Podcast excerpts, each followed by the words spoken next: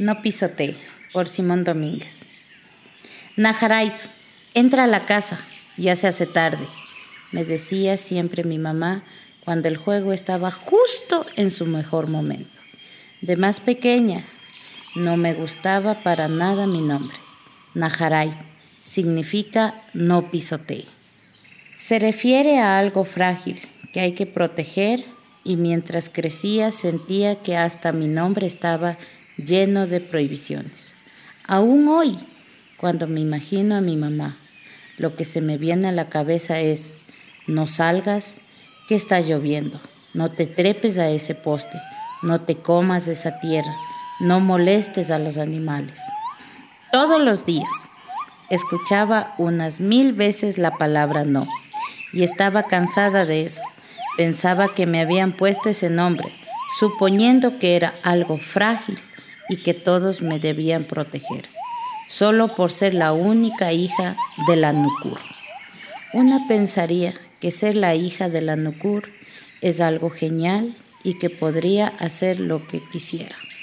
Pero no, mi mamá siempre estaba ocupada con todos los asuntos diplomáticos y las aburridas reuniones con líderes de otros países que venían a sus tediosas conferencias.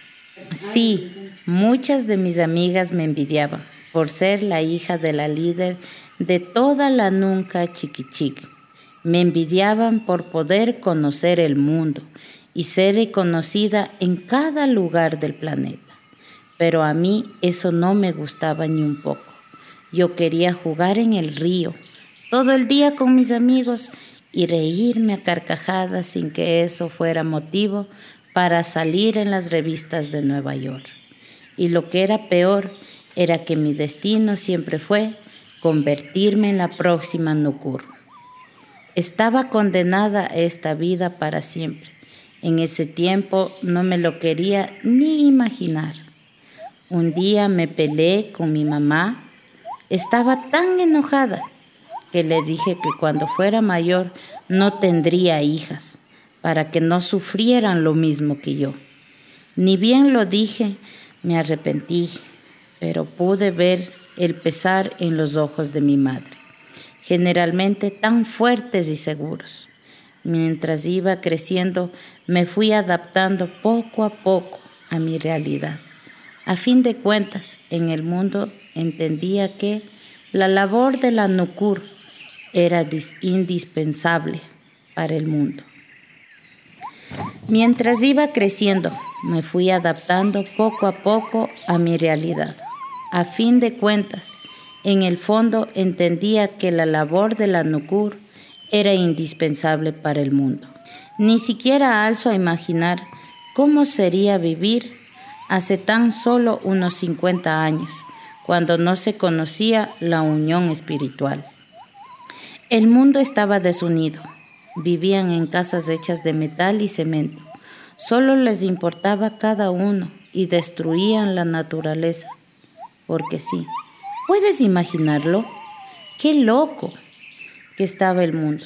Pero bueno, como dice mi papá, eran otros tiempos y ellos no sabían, no era su culpa.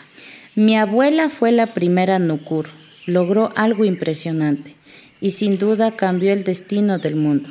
En cada libro de historia que he leído, se la nombra y desde aquí hasta en la más remota esquina del lejano oriente hay al menos una escuela, un templo o hasta un auditorio con el nombre de mi abuela. Lo que hizo fue impresionante.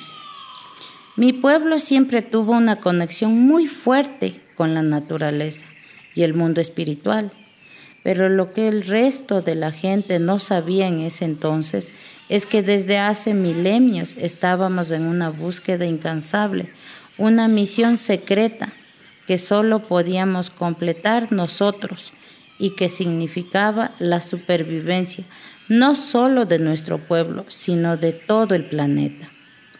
Sabíamos de la unión espiritual desde siempre y los chamanes habían creado incontables ritos usado cientos de plantas a lo largo de milenios para lograr sabiduría muy valiosa pero apenas habían rozado el objetivo que todos en silencio buscábamos alcanzar. Sin duda, una tarea complicada, ya que el mundo terrenal y el plano de los espíritus habían estado separados desde antes de que se formara nuestra galaxia. Mi pueblo tomó la responsabilidad de encontrar este nexo por varias razones. La principal es que estaban asentados en el núcleo energético del planeta. Como saben, cada planeta tiene una puerta de entrada al mundo de los espíritus. Pero por la longitud de la tarea, nos habíamos tomado nuestro tiempo para lograrlo. Y esto no quiere decir que no lo hayamos intentado con mucho trabajo y esfuerzo, pero evidentemente era algo que tenía que hacerse bien. Y no estuvimos exceptos de obstáculos. Uno de los más importantes fue sin duda la llegada de los europeos a estas tierras. Tuvimos que aguantar sin levantar sospechas.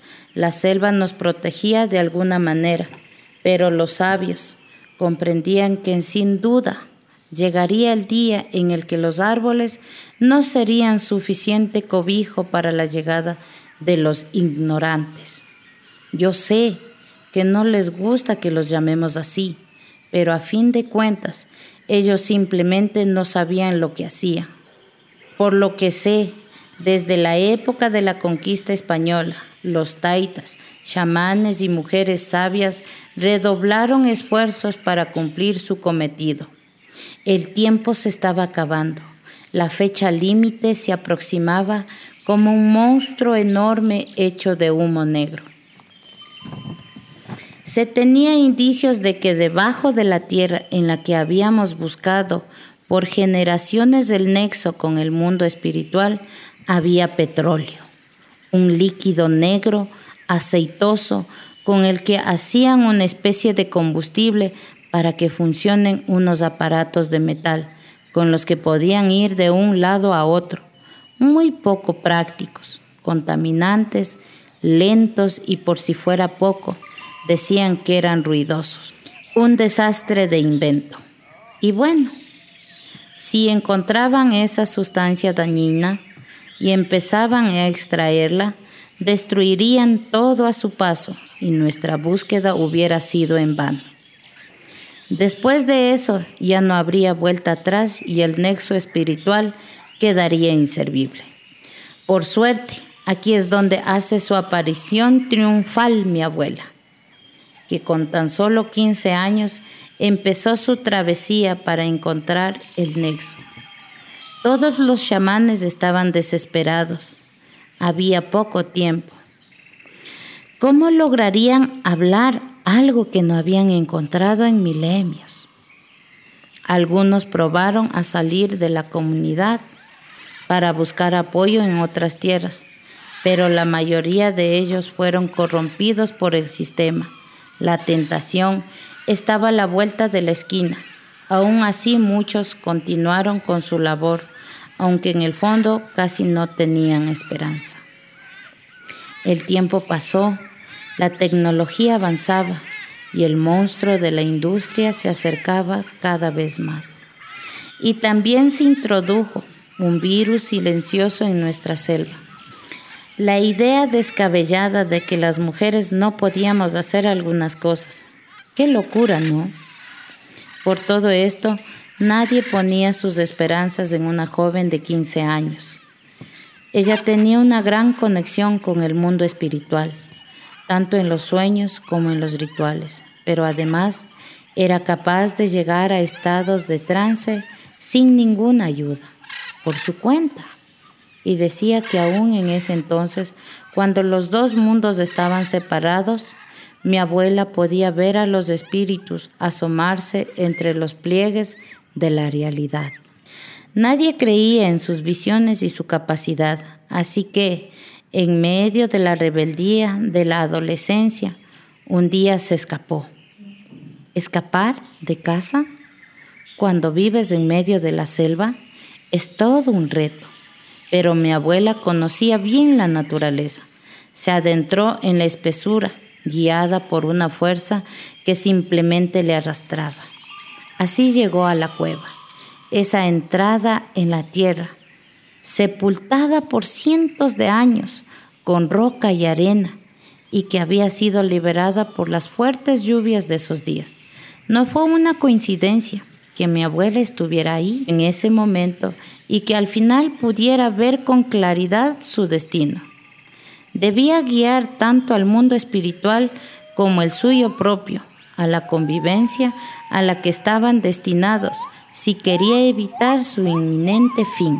Así nació la primera Nukur, que con su poder y sabiduría le demostró al mundo que las fronteras, el egoísmo y no trabajar en conjunto por el bien común eran puros despropicios. Al principio algunas naciones se opusieron a la idea, pero lo que venía no tenía ningún reparo por gustos o ideologías. Era simplemente un hecho, tan inmenso e imparable como la lluvia o un terremoto. Así se extendió y armonizó el mundo, la nunca chiquichic. Aún hoy hay remotos rincones del mundo que están en proceso de transición para entrar en el estado armónico espiritual. Ese proceso que sucedió los primeros años, tomando como centro la cueva que servía como nervadura delicada entre los dos mundos y que progresivamente se fue ampliando. Solo dos meses después de la conexión, mi abuela, la primera Nukur, utilizó las vías espirituales para visitar a los gobernantes más importantes del planeta. Más que una representante o una líder, la Nukur es una mensajera, un receptáculo de la energía, el centro de la red neural que cubre cada ser, cada animal, cada planeta y cada grano de arena del mundo terrenal con el mundo espiritual. Mi abuela siempre tuvo conexión, por eso se explicaban sus capacidades desde muy joven. Y es algo que cada hijo de la Nukur hereda. Así que tanto mi madre como yo misma sentimos el mundo de forma distinta. Cuando mi abuela se presentó ante los líderes del planeta y les habló, fue todo un revuelo, pero lentamente se dieron cuenta de la verdad. Acercarse a la naturaleza era el único y verdadero camino. Un día mi mamá me llevó a visitar uno de los lugares más remotos del planeta. Ahí apenas habían sentido la llegada de la nunca chiquichic, tanto así que aún tenía fronteras, nombre y hasta intercambiaban comida por pedazos de papel a los que llamaban dinero. Claro, hasta ese momento el influjo de vida no había llegado a esa zona y todavía no entendían que todos éramos parte de lo mismo. Mi madre quería que viera esa realidad para entender la importancia de nuestra misión. Y en ese lugar vi algo que me cambió la vida. La gente totalmente ajena a su alrededor. Miraba sin mirar Caminaban como si no tuviesen a dónde llegar, y sus acciones parecían guiadas por una mano aterradora a la que solo le importaba tomarlo todo y gruñir si alguien se acercaba. Después de ver esa realidad, yo pensaba que no podía haber algo más horrible, pero estaba equivocada. Mi madre me llevó a una zona boscosa y vi la peor masacre que he presenciado en mi vida. Un grupo de hombres usaba herramientas ruidosas y monstruosas para destruir árboles. La Nukur trató de explicarme que lo hacían porque necesitaban la madera para algo. La verdad, no le puse mucha atención, ya que estaba impresionada y horrorizada por lo que veía. Las ganas de vomitar me invadieron y empecé a sentir un dolor punzante. Como ya dije, las mujeres de la línea de las Nukur sentimos el mundo como parte de nosotras. Las personas, entre más están conectadas con la nunca, chiquichi, empiezan a sentirlo también. Pero me di cuenta de que estos hombres no podían percibir ese dolor espantoso que se estaba produciendo mientras cortaban los árboles. El horror se transformó en miedo y progresivamente en ira. Sentía mis poderes nacientes bullir y crecer dentro de mí. Solo quería acabar con ese dolor.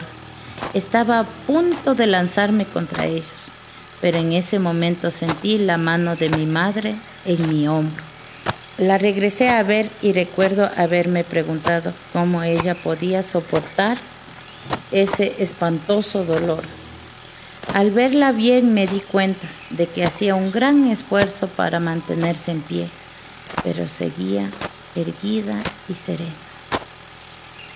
Después de un momento, mi madre pronunció Naharai con voz firme y potente, pero no estaba llamándome se dirigía a esos hombres, daba una orden. No pisoteen, no nos pisen, no más. Los hombres regresaron a ver a mi madre y su grandeza y poder los dejaron paralizados. Soltaron sus herramientas ruidosas y se quedaron en silencio. Solo en ese momento entendí el verdadero significado de mi nombre, Naharai no era una advertencia para que tuvieran cuidado conmigo o para que me cuidara todo el mundo, o una negación a mi libertad. Era la fortaleza que me guiaría de ahora en adelante. Mi legado está centrado en ese nombre. No pisoteen, no nos pisoteen. Todos somos parte de la naturaleza. Si existiera algún mundo lejano que ha perdido su conexión con el mundo espiritual, me gustaría decirles solo esto. Naharai, te estás haciendo daño a ti.